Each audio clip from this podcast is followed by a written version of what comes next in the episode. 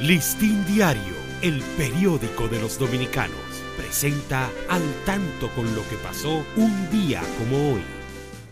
14 de enero de 1876 queda patentado el teléfono por su inventor Alexander Graham Bell.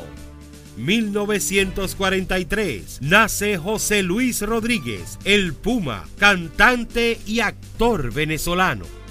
Listín Diario, el periódico de los dominicanos, presentó al tanto con lo que pasó un día como hoy.